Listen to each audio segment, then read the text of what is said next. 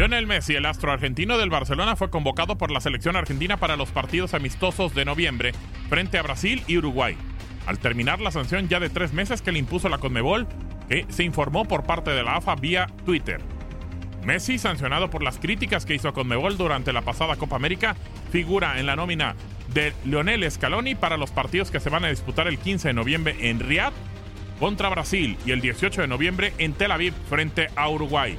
El partido ante Uruguay estaba previsto inicialmente para el 19 de noviembre, pero la AFA informó ayer que la fecha se modificó para el día anterior.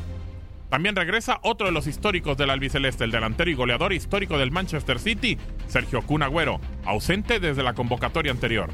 La sanción a Messi incluyó una multa de 50 mil dólares y le impidió disputar los partidos amistosos en septiembre ante Chile 0 a 0 y México, victoria albiceleste 4 por 0, así como los choques de octubre ante Alemania 2 a 2 y Ecuador, triunfo de Argentina 6 a 1. El capitán albiceleste emitió duros cuestionamientos al ecuatoriano Rodi Zambrano, el árbitro del encuentro en el que Brasil derrotó a Argentina en semifinales de la Copa América por 2 a 0, y acusó a la Conmebol de favorecer al seleccionado anfitrión. En octubre, Conmebol rechazó un recurso de apelación de la AFA y mantuvo la sanción contra la estrella del Barcelona que expiró el 3 de noviembre.